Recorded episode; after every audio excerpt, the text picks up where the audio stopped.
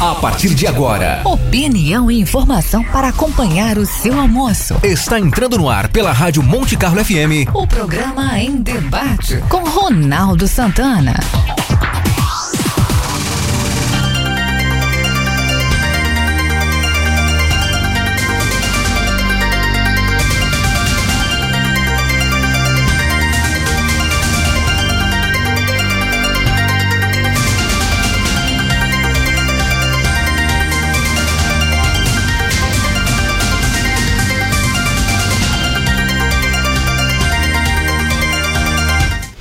Meio-dia em ponto, muito boa tarde, ouvintes da Rádio Monte Carlo FM 107.9.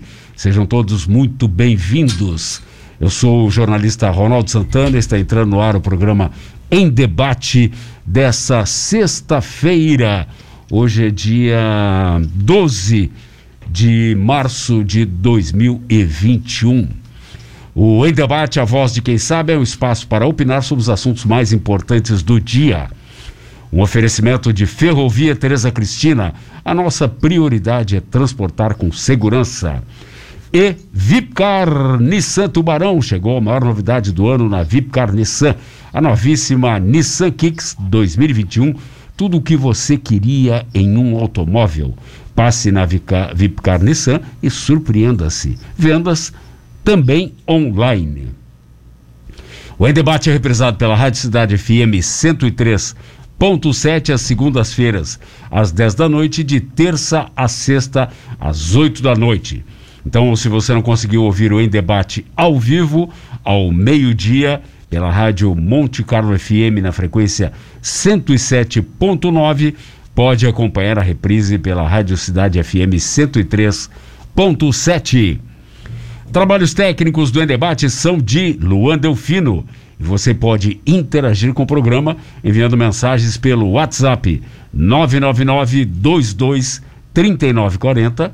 Pode ouvir o programa pela internet no montecarlofmtb.com.br ou pode ouvir, assistir ao vivo e ainda opinar pelo Facebook no endereço facebook.com barra Monte Carlo FM Tubarão.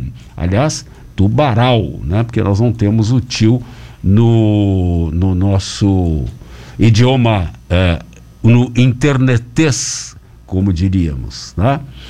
Muito bem, como toda sexta-feira, o Em Debate de hoje é, um, é, é temático, né? Diferente dos outros dias, onde os nossos participantes sugerem temas, nesse nas sextas-feiras eu determino um tema e esse tema, então, eu converso com um especialista sobre ele. E hoje nós temos o grato prazer de contar com dois operadores do direito aqui, né?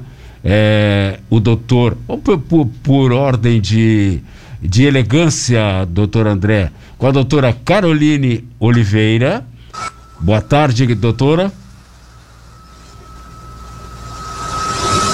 Puta, um uma interferência legal aí, né? Ah, vamos ver se, se melhor, a doutora Carolina com, consegue melhorar um pouquinho o áudio dela. Me ouve, doutora?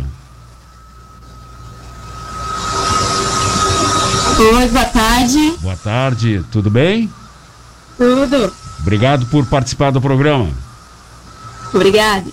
E o doutor André Dalcarobo. É, boa tarde, doutor. Boa tarde, Ronaldo. Prazer em tê-lo conosco também. O Prazer do... é todo meu. O doutor Max Galeano foi convidado, tinha aceitado, mas acabou, o doutor André me informou agora que ele está com problema e talvez não consiga participar. Então seremos, em vez de um quarteto, um trio, tá? E esperamos que um trio bem afinado, tá? Como é, o, o, o, nós temos dois operadores do direito, então, obviamente, nós vamos trabalhar nessa área, né? E uma das coisas que me levou a, a determinar a temática de hoje foi exatamente a, a polêmica, que aliás é mais uma, né?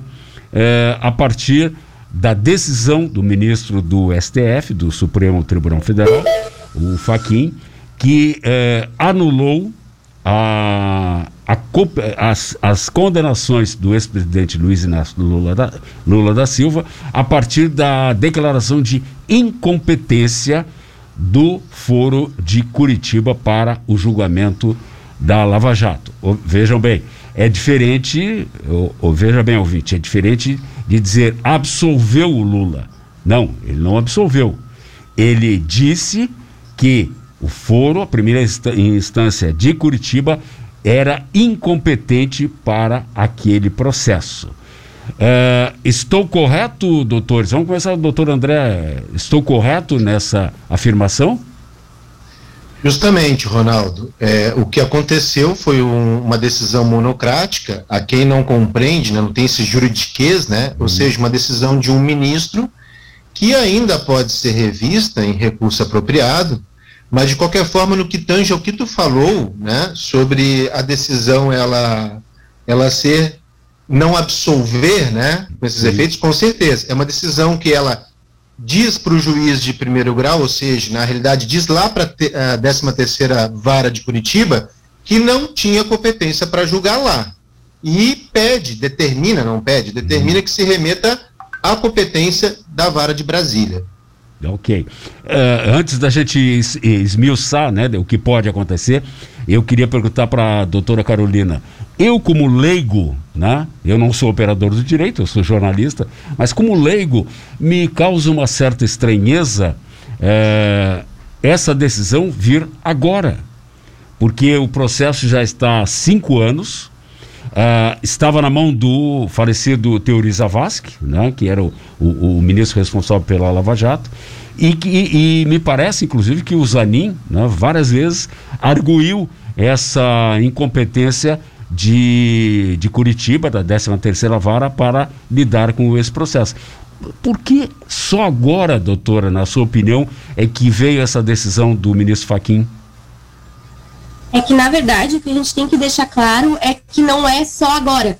Essas discussões no meio jurídico, ela já vem sendo uh, levada em consideração desde o início desse processo. Hum. Só que isso não vinha à tona para a população em geral.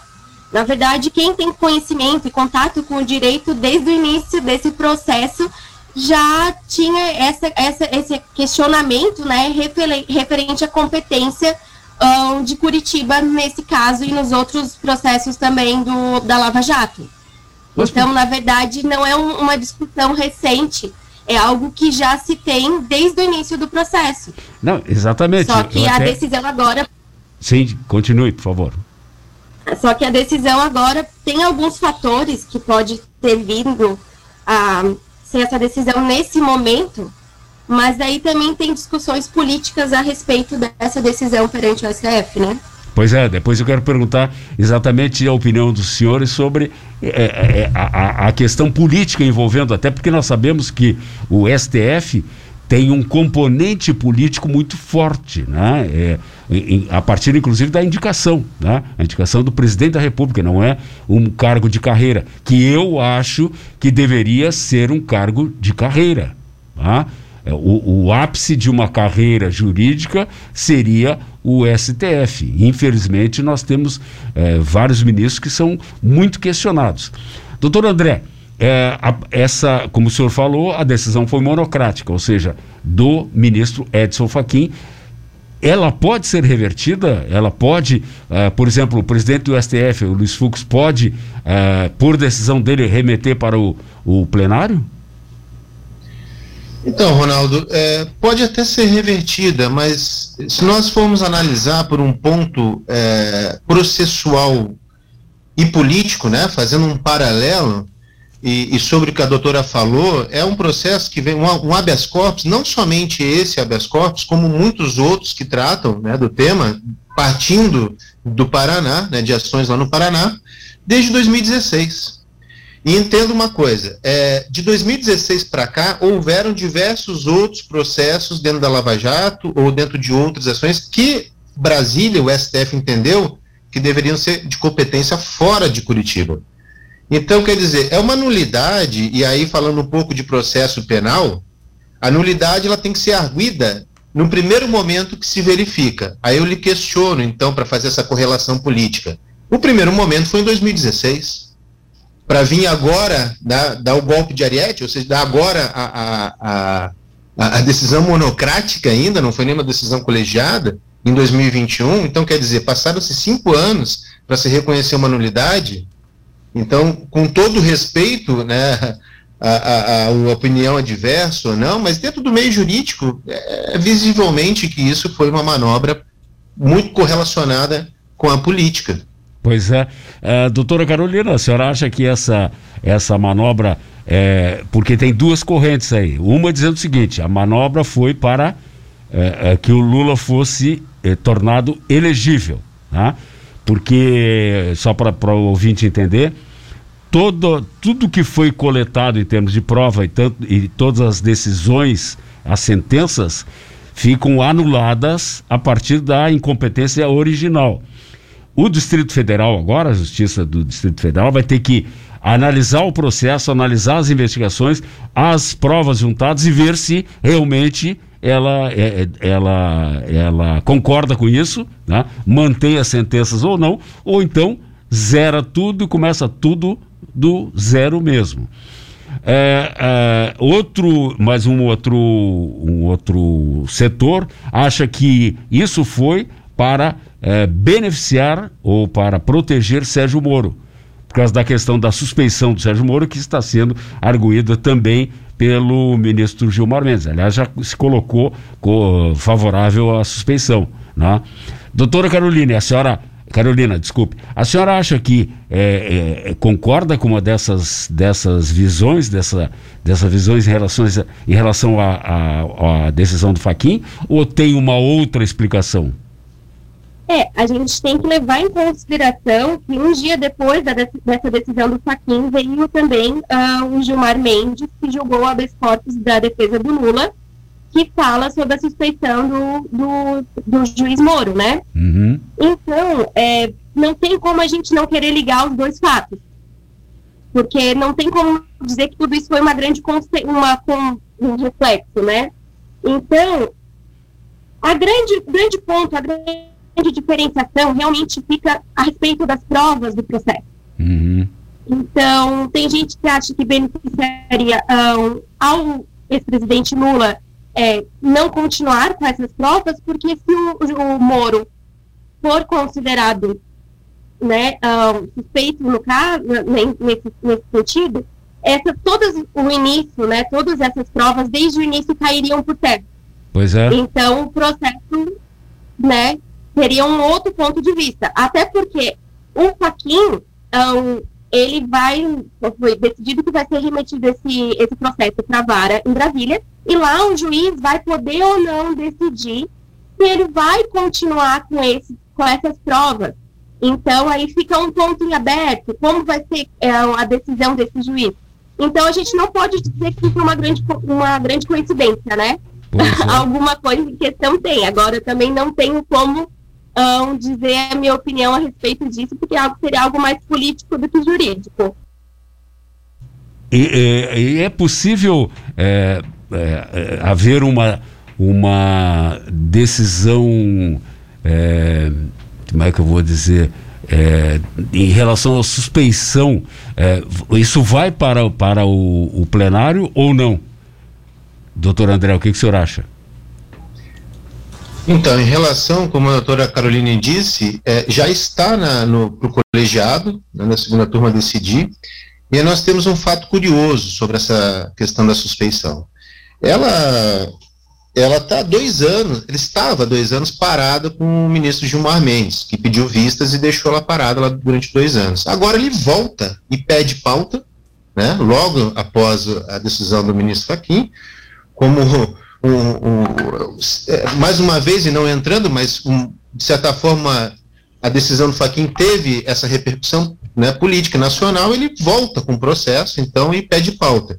Nessa pauta ele já inclui o voto né, favorável à suspensão e já pede também, é, perdão, o ministro Lewandowski também faz isso. E aí nós temos que analisar que temos então dois ministros votando a favor da suspensão, temos a Carmen Lúcia e o, e o ministro Lewandowski contrário, mas temos uma, pelos, pelos bastidores já uma, uma conversa de que a, a ministra Carmen Lúcia poderia rever né, o voto, E aí temos uma outra situação que é o novo ministro, o ministro Cássio, né, Nunes, requerendo então vistas para talvez deixar aí mais dois, três anos o processo parado, né? Pois é, né? E, isso é uma coisa inacreditável. E, é, e Ronaldo, só para concluir, e aí eu pergunto hoje, né? É, nós sabemos que tem, é, temos muita correntes, né? O advogado criminalista ele sofre muito porque é, as pessoas não entendem como é o processo. E esse tipo de processo ele demonstra clamor público e se torna, e se torna referência em outros tantos processos. E o que foi feito um, um grande absurdo. Eu deixo a seguinte pergunta para finalizar: é quem ganhou é com isso? Foi o Moro ou foi o Lula? Né? Eu sei a resposta. Quem ganhou? Foi o Moro ou foi o Lula com essa decisão do Faquin? E mais à frente, qual vai ser o resultado? É quase que uma previsão, é, é quase que, um, que, uma situação em que já pode prever o que vai acontecer lá diante do que já foi feito até agora. Pois é. O, o doutor Caroline, a Carolina, o, o, o Gilmar Mendes se baseou na questão da suspeição em provas naquele processo é, chamado de processo não, aquela situação chamada de vaza-jato, né? Mas que foi, foram provas obtidas de maneira ilegal, né? Porque houve um é, questionaram também a questão do Sérgio Moro, à época na, na, Lava Jato, ter usado algumas, algumas provas que foram obtidas de maneira ilegal, e agora estão usando a mesma coisa. Como é que, como é que, qual é a justificativa para usar provas que foram obtidas de maneira não através da justiça? Oi, doutora Carolina? Será que caiu? Não. Está aqui. Você está com a, o, o áudio fechado, doutora? Não, tá, tá. Será que caiu a, a doutora. Ah, é Caroline mesmo, não é Carolina? Porque ela está com. Caroline, eu acho que caiu. É, eu acho que caiu. É. Bom, vou esperar que a doutora Caroline esteja ouvindo. É, clique novamente no link, doutora que aí deve, deve entrar. Então eu passo a pergunta para o senhor, doutor André. Tá? É, então, é, só recordando a pergunta em relação às provas, né? Isso, né? nós temos provas. hoje duas situações, né? não vamos se ater apenas ao Faquin, já que nós também falamos né, dessa decisão uhum. do colegiado que veio à tona é, sobre a suspeição, e nós temos então o quê? Duas situações diversas. Essa situação do Faquin, ela retorna o processo, ela determina que esse processo se encaminha a Brasília. E aí, nesse sentido, o que, que nós temos? Nós temos as provas é, que podem também ser, podem não, irão ser remetidas. O Ministério Público irá analisar essas provas e irá formular, inclusive, uma denúncia sobre é, a, o que aquele Ministério Público de lá de Brasília entender. E aí eu, eu lhe trago uma, uma situação até bem, bem polêmica que vem acontecendo desde 2019 com o pacote anticrime, com a situação do, com a mudança do código, né, na qual é, fala do juiz de garantias, né, que isso é muito importante nesse momento. Se nós tivéssemos hoje em prática o juiz de garantia, nós não teríamos dúvida de que essas provas seriam todas validadas. Por quê? Porque tu teria isenção. Né? Seria uma prova produzida em inquérito, investigação isenta do juiz julgador.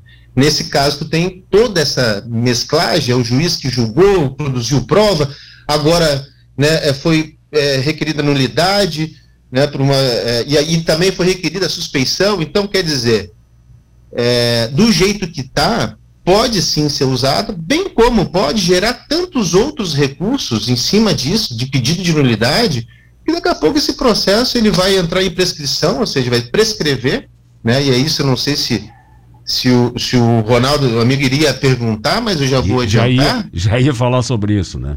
É, então eu vou, eu vou aguardar. Hum. Só responder por aqui pelo momento. Então, pode ser sim, pode ser usada, mas tem esses problemas aí de validade.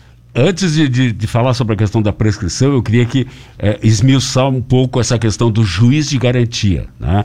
que é uma figura criada recentemente né? e que é, há muita polêmica em relação à aplicação desse, dessa figura, né?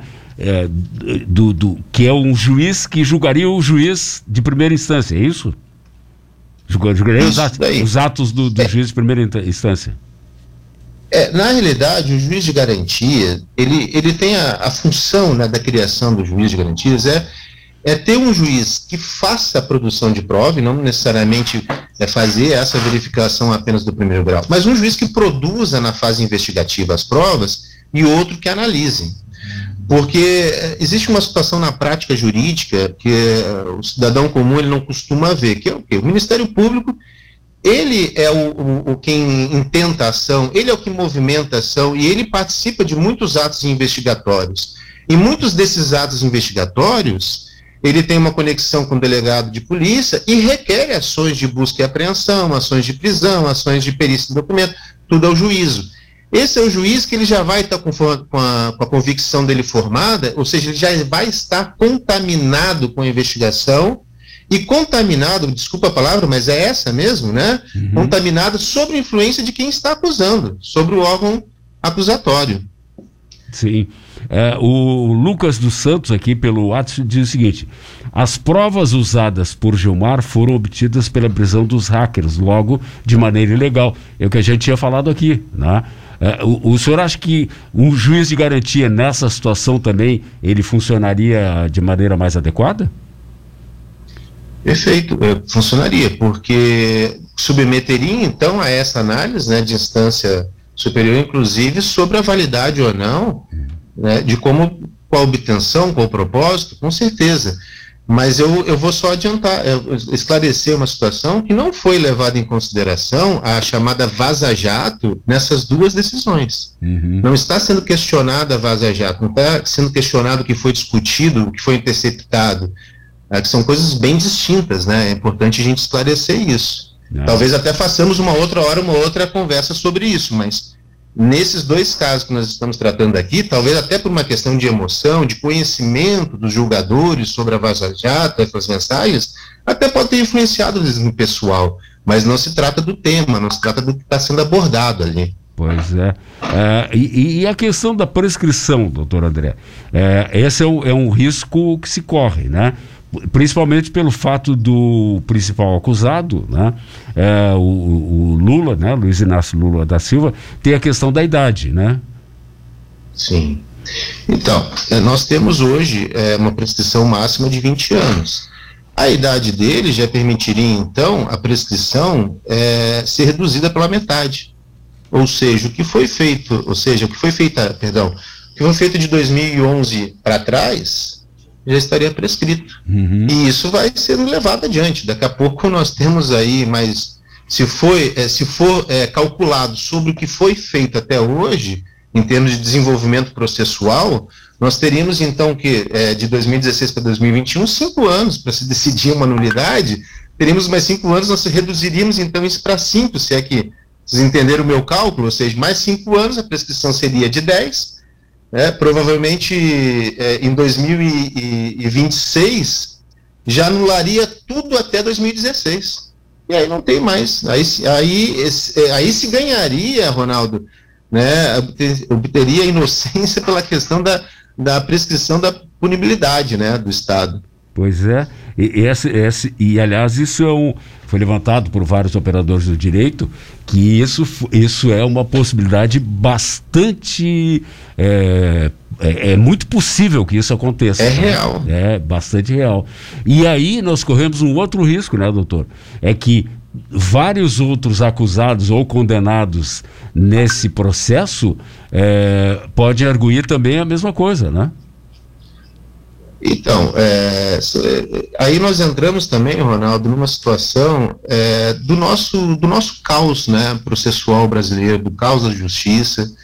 Né, eu poderia é, é, detalhar exatamente, ou pelo menos conversarmos horas e horas sobre essa, sobre essa situação, mas uma coisa bem intrigante que é, e bem pontual, é que hoje a justiça ela tem um acesso seletivo para você chegar no STF e parar um processo lá devido até à pauta, né, devido ao volume de, de ações, é grande. Então, quando tu leva um processo ao STF, esquece. Né, e isso daí, com certeza, vai beneficiar dentro da, da Lava Jato muitos outros, muitas outras ações, muitos outros habeas corpus que estão ainda por aí, que não foram decididos. Pois é, isso é um grave problema, né? Porque nós estamos vendo é, é, é a quantidade de recursos, né? Que nós temos cinco instâncias na realidade, né? Primeira, segunda instância que são os tribunais regionais, os, o, o STJ, STJ, né? Não, quatro instâncias e, e o STF. Mas é, no meio disso, nós temos, lembra, gente, todo mundo ouviu falar o, os embargos de declaração, os embargos não sei o que, tem um sem número de, um sem número de filigranas eh, jurídicas que pode ser utilizada para estender esse prazo, né? E aí nós corremos o risco de ver muita gente que, eh, do ponto de vista, digamos, do bom senso, a gente sabe que é culpado, mas que a justiça não consegue é, punir. Não é assim? Sim. É isso aí mesmo. Pois. Eu entendo, Ronaldo, que, é, como eu disse, o advogado criminalista, ele às vezes é vilipendiado sobre aquele jargão de defender bandido, de defender é, criminoso, mas eu vou lhe dizer, é, e, e, muitas também, acumulando com isso, é, aquela crença de que não existe lei, que não que o país é desordenado. Não é isso. Nós temos duas situações bem distintas. Nós temos a questão desses tantos instâncias, né, que eu como advogado, como todo advogado vai dizer, não, só temos duas. Mas eu posso lhe dizer que nós temos, olha, infinito, não vou dizer infinitos também, mas mais de 10 recursos, ao mínimo, dentro de um, de um processo criminal, para efetuar ali uma, uma demora no processo, né? E isso tudo ele não pode se confundir né, com, a, com a garantia dos direitos da, da amplitude da defesa, da, da presunção do, do, da inocência. Né, o, que, o que acontece é que hoje, como eu falei anteriormente, tu tem um reflexo dessas situações a nível de sociedade horrível, porque demonstra claramente que as decisões elas passam por um crivo político, por um crivo pessoal, ah, da amplitude e não defesa, da, da presunção do, do direito. Por quê? Como eu lhe falei no início, uma nulidade é a primeira, a nulidade lá diz o Código de Processo Penal que tem que arguir ela a qualquer momento. Essa nulidade é conhecida de todo jurista, a, a nulidade territorial. Então, isso já era conhecido, como a doutora Carolina falou antes, muito antes, muito discutido, muito pedido, muito rogado, teve é, recurso de apelação no, no, no TRF4, poderiam ter levantado essa situação, teve diversos momentos em que poderiam ser levantados, mas somente agora que, que, que houve esse clamor, né, que aí eu jogo para a área política realmente, é que foi resolvido então essa questão. Qual é o papel, uh, já que o senhor falou sobre isso, qual é o papel do, da, digamos, da, da, opinião pública, da pressão popular junto ao STF? O senhor acha que, a gente sabe que tem um, um componente, um viés muito político o STF, mas uh, o senhor acha que há uh, uma certa pode influenciar a decisão de algum ministro essa situação popular de, de haver uma uma opinião pública contra determinada situação? Nós temos, inclusive, em diversos mecanismos, nós temos, por exemplo, a visão preventiva, que prevê esse clamor, ou seja, se o crime ele, ele afeta tanta sociedade, né, isso a gente já teve essa discussão da prisão lá no passado do Lula, quando houve a preventiva ou não, se deveria ou não, aí foi questionado o 312 do CPP, que falava da preventiva, e, eu vou lhe dizer, é, o que, que hoje importa é aquele crime de, de significância para a sociedade, aquele crime de impacto. Então, hoje, muitas, muitas vezes eu ouço, ah, mas o estuprador está na rua porque se né, teve uh, recentes alterações, fala, ah, vai, é, se não manter a prisão em segunda instância, né, aquela decisão, aquela, todo aquele, aquele clamor que teve sobre a soltura em segunda instância, permanência solto até julgamento de segunda instância, é, eu tenho só a dizer, eu disse aos meus familiares até, se é pego em flagrante uma situação, ele vai ser preso em flagrante, vai permanecer preso em flagrante. E isso depende muito da repercussão que aquele crime tem para a sociedade. Agora, o que nós temos é que mudar uma consciência de que os crimes políticos, crimes de sonegação, crimes é, envolvendo colarinho branco, esses são piores do que o o mais horrendo homicídio que possa ocorrer. Porque muitas vezes tu tem um crime de desvio, um crime de colarinho branco, que vai evitar que um hospital funcione, que vai salvar muitas vidas, Só que não tem aquele impacto, aquela, aquela foto ali na, na, na manchete com sangue, né? Então, o que eu digo, influencia. Agora, é, em relação a essa, essa, essa relação com o atual, eu diria que a sociedade ela tem meramente é, uma, uma força totalmente política, meramente política, porque não se tem esse clamor, como eu, como eu introduzir esse clamor do sangue ali, da, da gravidade do crime, né? Tem um clamor da sociedade para onde vai andar. É. Nós tivemos em 2016 um réu que hoje não está inocentado, mas que foi nulo as decisões daquele juízo, que poderia estar lá disputando em 2016 as eleições. Poderia mudar todo um, um cenário político nacional. Então é, é por óbvio que, a, que isso é só por, por esse fato, não sou eu que estou dizendo, são os fatos, né? É racionalidade. É verdade. Vamos fazer nosso intervalo, doutor André. Vou, vou, lhe pedir que o senhor mande novamente o link para a doutora Caroline, porque eh, ela não, não entrou, talvez não tenha se dado conta. E a, assim que eu mandar, eu vou fechar a sala, porque nós temos somente 40 minutos, né? E, e, e abrir novamente, aí ele manda o link e, por favor, repasse para a doutora Carolina. Caroline, tá? Caroline. A gente já volta. Perfeito, Ronaldo. Obrigado. A Monte Carlo FM. Na informação e opinião. Fique com a gente. O Em Debate volta já. Estamos de volta com o Em Debate dessa sexta-feira, dia 12 de março de 2021. O Em Debate, a, a opinião de quem sabe é um oferecimento de Ferrovia Teresa Cristina. A nossa prioridade é transportar com segurança. E VIP Carnesan Tubarão. Chegou a maior novidade do ano na VIP Carnesan, a novíssima Nissan Kicks 2021. Tudo o que você queria em um automóvel. Passe na VIP Carnesan e surpreenda-se. Vendas também online. Lembrando que você pode interagir com o programa pelo WhatsApp 999223940.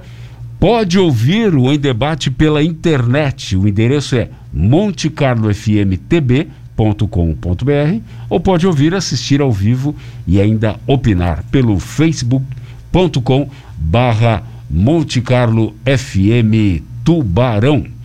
Estamos falando hoje sobre eh, assuntos jurídicos, especificamente a decisão do ministro Edson Fachin, que tornou nula, eh, nulos todos os, os atos eh, da 13ª Vara Federal de Curitiba, durante muito tempo eh, sob a, a responsabilidade do ex-juiz Sérgio Moro, tá? e que acabou depois eh, fazendo uma escolha política em vez de jurídica, que, na minha opinião, foi um, um tiro nos dois pés, não foi um tiro num pé, foi um tiro nos dois pés, para largar uma, uma, um, um, juizado federal com 20 anos, se não me engano, ele tinha de, de, de juiz, né, para ser ministro da Justiça, quer dizer, tem um cargo político que a qualquer momento pode desaparecer, né, como realmente aconteceu. É, eu achei um, uma, olha, uma escolha absolutamente equivocada do ex-juiz Sérgio Moro. Né? E agora, inclusive, está sendo alvo de muitas críticas, porque ele está como vinculado a, um, a uma empresa que trata dos interesses da uh, Odebrecht, entre outros. Né? E aí, claro, todo, quem é contra faz a vinculação. Não, já foi tudo planejado para isso, para que chegasse a esse ponto. Eu, particularmente, é, doutor André Dalcarobo, não compactuo com isso, porque para mim é muito. É, é, é, é, quase que impossível que, em primeiro lugar, o, o juiz é, Sérgio Moro soubesse em 2015, 2016, que todo o processo né, iria para a vara de Curitiba. Então ele diz: não, planejou isso desde o começo e que tem vinculação com os americanos. Tem uma teoria de conspiração fortíssima aí, que eu tenho muita dificuldade em aceitar. Não, qual é a sua opinião sobre isso? Então, Ronaldo, eu, eu concordo que, que o juiz, o ex-ministro e juiz Sérgio Moro tenha dado né, um rumo complicado, errado na vida dele. Em relação à consultoria na Odebrecht, é, dentro de tudo que acontece ultimamente no país, é, eu, eu, sinceramente prefiro, eu não tenho nenhuma opinião, essa é a realidade. Eu vejo, eu, eu vejo que qualquer situação que nós possamos acreditar hoje em dia que, que não possa acontecer é, é, é imaginável, porque acontece. Isso é uma questão da imagem dele também, né? É alguém que buscou, processou, hoje está atuando, por um lado, pelo lado comercial, pelo lado do advogado, que ele se tornou agora, excelente, ele conquistou, ele é uma, uma figura pública e também um jurista, né, conhecido no Brasil inteiro. Agora, sinceramente, é, perdeu toda a credibilidade com esse ato. Né? Para mim, aí é uma, uma opinião muito pessoal. Né? Eu acho que depois de tudo que aconteceu, poderia ter outras saídas. Né? É, é verdade. Eu acho que, que foi um, uma escolha muito, muito equivocada. Né? É, uhum. o, o, Luiz Henrique Dalmoni, pelo WhatsApp, diz o seguinte: ó, Boa tarde. O valor dos honorários mensais que são pagos aos escritórios dos condenados na Lava Jato, que são em milhares de reais. É, eu diria o seguinte, Damolim, milhões, porque Cristiano Zanin está na faixa dos advogados tipo Cacai, né? Que é de milhão é. para cima, milhões para cima. É, não comprovariam valores incompatíveis das pessoas físicas? Não entendi a pergunta, o senhor entendeu? Eu entendi que ele, que ele perguntou é, como, que ele, como que o réu, né, como que ele acusado pode pagar tão alto sim, sim, sim, né, sim, sim. pela defesa, não seria compatível, seria compatível com a renda dele? É uma sim, boa pergunta. É, é verdade, eu acho que na realidade ninguém levantou isso. Né? Como é que o, o, o, os advogados como o, como era o ex-ministro da Justiça do Lula, que acabou falecendo, o nome dele que eu não lembro agora que também foi, foi eh, defensor de alguns, de alguns eh, condenados na Lava Jato, eh, e todos eles estão na faixa de milhões de reais de, honorário, de honorários, não são milhares, são milhões de reais. Né? Tem uma faixa seleta lá de, de advogados que trabalham de milhão para cima, ninguém não fala em milhares. essa ideia é interessante, né? Como é que alguém que, que teoricamente não teria uma condição eh, financeira eh, maior, eh, pode pagar o, o, um salário, um honorário para essa situação. Ah, é verdade, o Luiz Dalmolin diz Tomás. Tomás Tomás Bastos. Márcio Tomás Bastos, exatamente, exatamente. E, como é que pode ser isso? Claro que a gente sabe, por exemplo, na questão do Lula, que o partido pagou uma, uma parte do, dos honorários.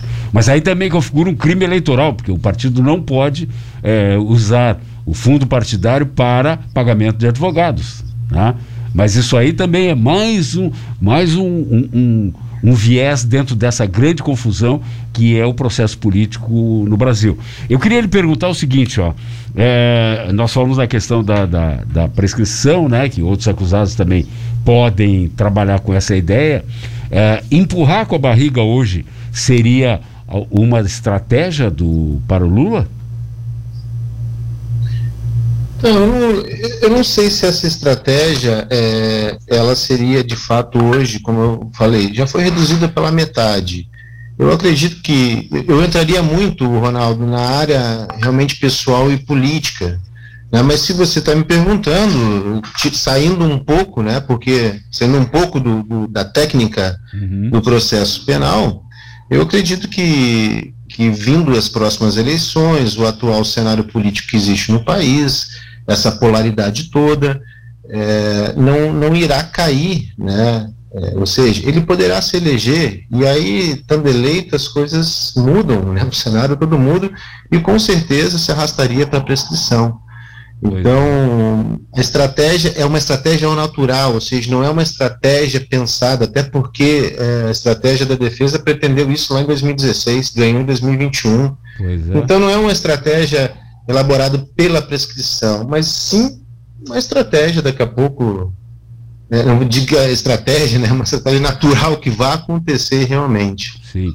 A Maria de Lourdes Floriano Caetano dá boa tarde ah, para mim e para os convidados. Boa tarde, Maria de Lourdes. E o Márcio Espíndola diz o seguinte: ainda bem que a justiça parou o Moro, agora falta parar o genocida. Ainda tem uma luz no fim do túnel. É, nós temos o é, que a gente critica aqui bastante, né, doutor André? É essa questão da polarização no, no, no país, né? É, é, muito complicado porque a, a quem se, se quem está de um lado e quem e, e, observa as ações do outro lado, tudo está errado, né? É, de ambos os lados. Então nós temos essa polarização aqui, ó. Sérgio Moro era herói, virou vilão. Tá? Lula era herói no primeiro no, vilão no primeiro momento, agora está virando heróis, herói para quem é, apoia o, o seu o, a sua ideologia entre aspas, né? Então é muito complicado hoje do, no país essa, essa questão. Uma outra coisa que eu queria lhe perguntar é o seguinte: o, o STF é, como como conceito, né? Ele não seria somente para discutir a constitucionalidade de algumas coisas?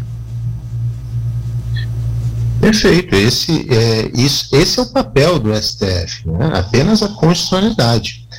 Mas como nós temos questões infraconstitucionais que violam, ou seja, uma, uma questão processual que viola um direito constitucional, se deve ser remetido para lá. É, muitas vezes tem uma violação, nulidades, que ao final tu vai encaixar ela num, num, princípio constitucional, um princípio da dignidade humana, um princípio da presunção da inocência, um princípio do juiz natural, que é o caso, né? Sim. Então, quer dizer, é, nós vamos citar dispositivos legais infraconstitucionais, mas a discussão ela vai no cerne, ela vai na raiz constitucional que está, por certo, violando um direito é, constitucional. Mas o senhor não acha que é, é muito utilizado esse recurso é, como, como um, uma estratégia protelatória?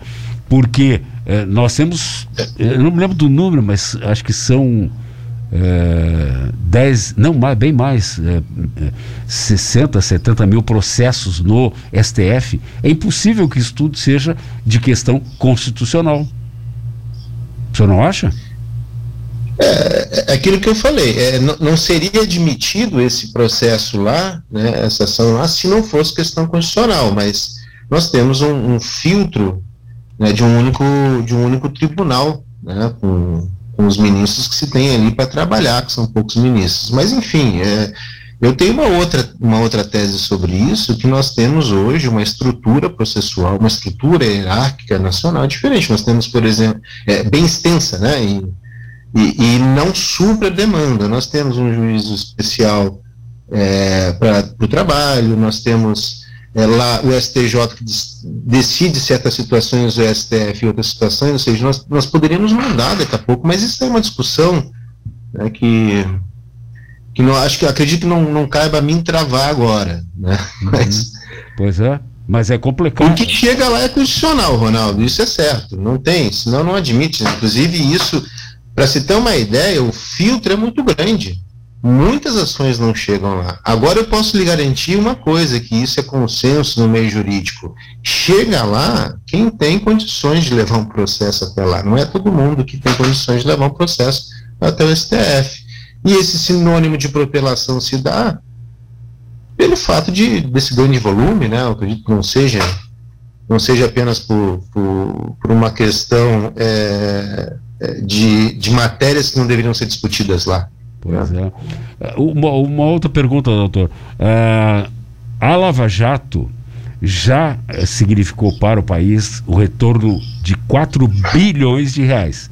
Vejam bem, 4 bilhões mais 11 bilhões e alguma coisa, né? Isso números redondos assim, de acordos, tá? De acordos de, de que vão significar volta de dinheiro para o país. Como é que fica esse dinheiro que já foi já foi eh, acertado, já foi retornado, se foram anuladas as condenações? Bom, Boa pergunta, porque se tem aí muitos desses dinheiros, muito disso, acordos de leniência e que vão influenciar sim a nulidade, né? A nulidade vai gerar. Agora, especular isso, como ficará cada caso, seria muito entrar particularmente em, em cada detalhe, né? Em cada caso que, que nós, nós temos ali sendo discutido. Agora, é, eu tenho uma ideia de que, de que esses valores que foram retidos, independente de voltar ou não, né, de, de ser. Acordos foram, foram feitos, né? O que, que poderia ser nulidade daquele acordo, nulidade de depoimento, independente disso, se é, esse crime foi confessado, porque o acordo ele, ele tem a premissa de haver a confissão do crime, então eu acredito que esses, esses valores permanecerão. O problema que eu vejo é que não valeu a pena. Né? Eu acho que o país ele, ele teve muito, muitos outros prejuízos. Né? Eu acho que você tem que tirar uma, de toda essa história é, uma lição. A Lava Jato ela não é errada, nunca foi errada. Investigar não é errado.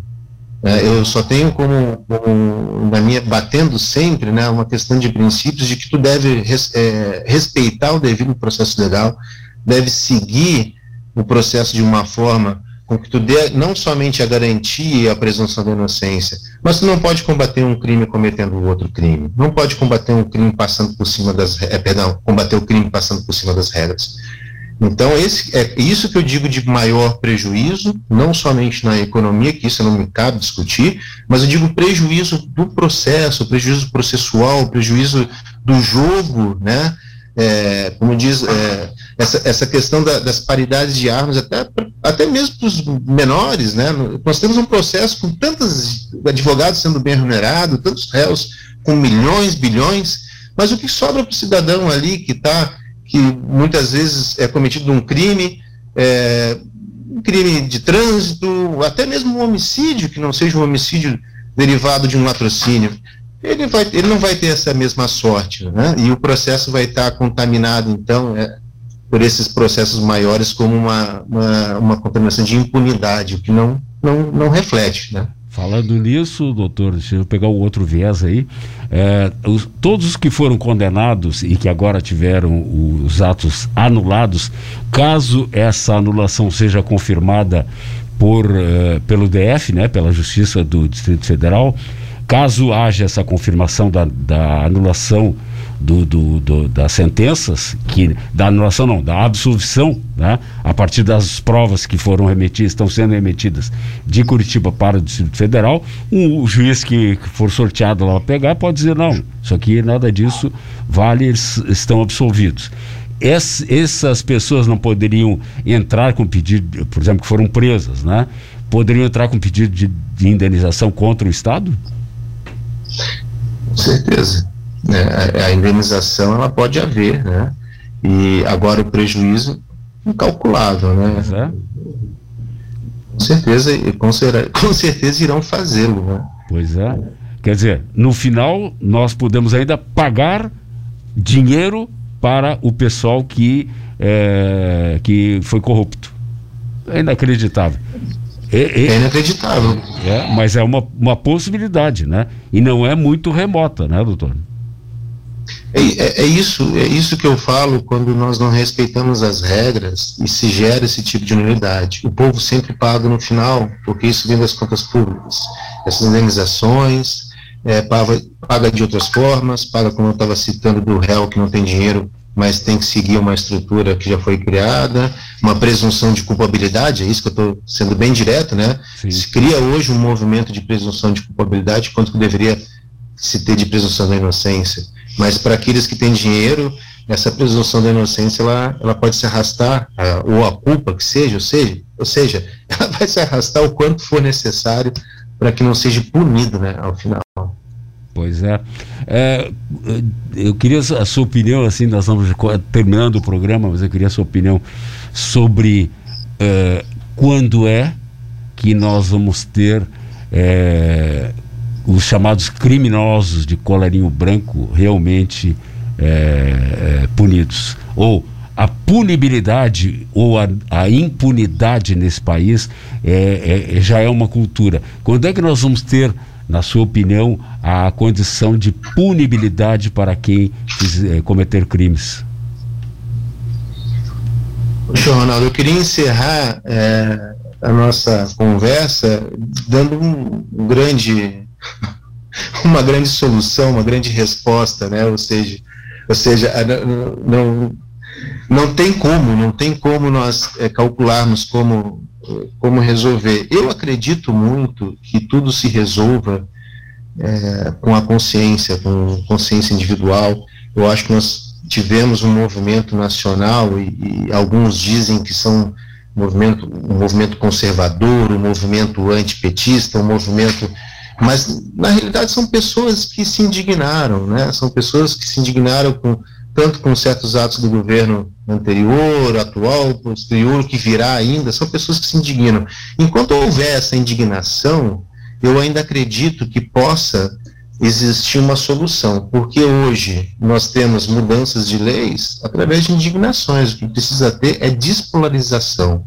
O que precisa ter, eu sempre vou bater sempre em educação para todos. Eu acho que a principal esperança é a educação, a principal esperança é a criança, né? Eu não lhe comentei, mas eu sou é, coordenador do Centro de Defesa da Criança e Adolescente do Estado de Santa Catarina. Oh. Eu, eu aceitei essa empreitada, essa jornada, é, justamente pensando nesse sentido de que só muda através da, da criança, só muda através de uma, uma estrutura toda renovada. Claro. É isso, meu amigo. Desculpa se eu não consegui lhe responder à altura. Não, não é, é, aqui é um programa especificamente de opinião, tá?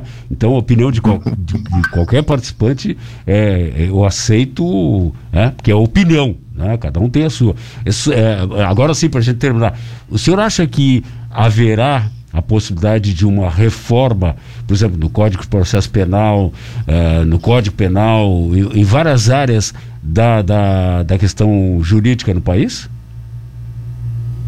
Eu, eu, acredito que esteja, esteja caminhando, né? Nós tivemos o pacote anticrime e, e dentro do mundo jurista, né, é, foi bem recebido pela, pela grande maioria.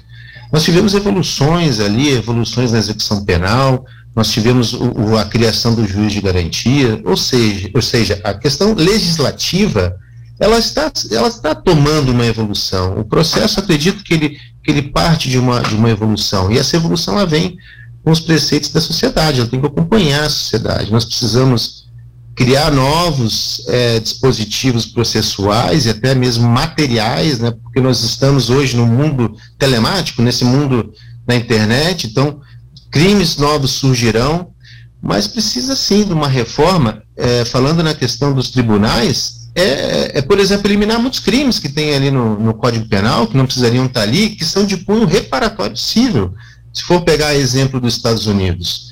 Nós temos hoje um crime de ameaça, e é rapidinho, é, que você move a delegacia, a pessoa xingou o vizinho, o vizinho vai lá, chama a polícia militar, depois é ouvido na, na delegacia civil, depois no fórum, depois já no processo, advogado, promotor, para depois ninguém, não acontecer nada, no máximo uma cesta básica. Então, quer dizer, é um crime que não deveria ser um crime entabulado no Código Penal, e sim um crime de conduta social, vai se discutir na esfera civil. Né? É, essa evolução tem que acontecer, mas acredito que já está sendo observado e vem acontecendo com o tempo. A minha crítica, então, seria essa positiva né, da, é. do progresso. Bom, maravilha, pelo menos um, uma luz no fim do túnel, como disse ali o, o, ouvinte, né? E a Daniela Milanesa Arbatos, parabéns para o convidado de hoje, coerência nas análises. Realmente, muito muito obrigado. E muito importante a sua participação, doutor André Dalcarobo. Eu agradeço. Infelizmente a doutora Caroline não deve, deve ter tido algum problema, né? E o doutor Alex também, que estava, estava Galeano, que estava marcado, também deve ter problema, mas o senhor brilhantemente supriu a, a ausência dos dois. Doutor André, muito obrigado, um bom trabalho e esperemos que ah, também a sua, a sua previsão né, dessas mudanças realmente ocorra. Agradeço muito. Muito obrigado, Ronaldo. Agradeço pelos elogios e, e também muito obrigado pelos ouvintes, por, pelas mensagens, pelas perguntas que contribuíram para esse programa.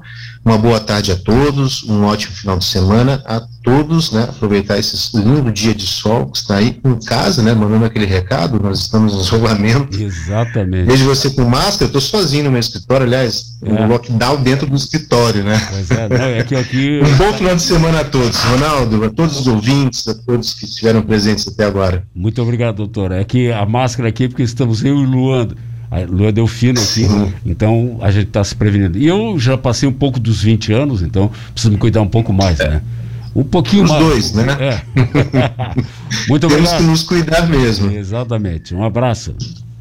Um grande abraço. O E-Debate, um oferecimento Ferrovia Tereza Cristina, nossa prioridade é transportar com segurança.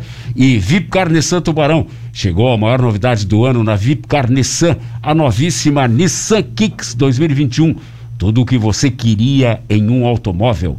Passe na Vipcar Nissan e surpreenda-se. Vendas também online. Ficamos por aqui, lembrando que a reprise hoje pela Rádio Cidade FM 103.7 às 8 da noite. Eu volto às 6 da tarde na cidade também, porque eu vou apresentar o Porque Hoje é Sexta, que é uma resenha bem humorada do que aconteceu durante a semana. Se bem que com essa nossa situação está difícil a gente ter bom humor, mas a gente vai fazer o possível. Você fica agora com o melhor da música popular brasileira no Monte Carlo MPB. E lembre-se, mude que tudo muda. Você ouviu em debate na Monte Carlo FM a informação e opinião com Ronaldo Santana.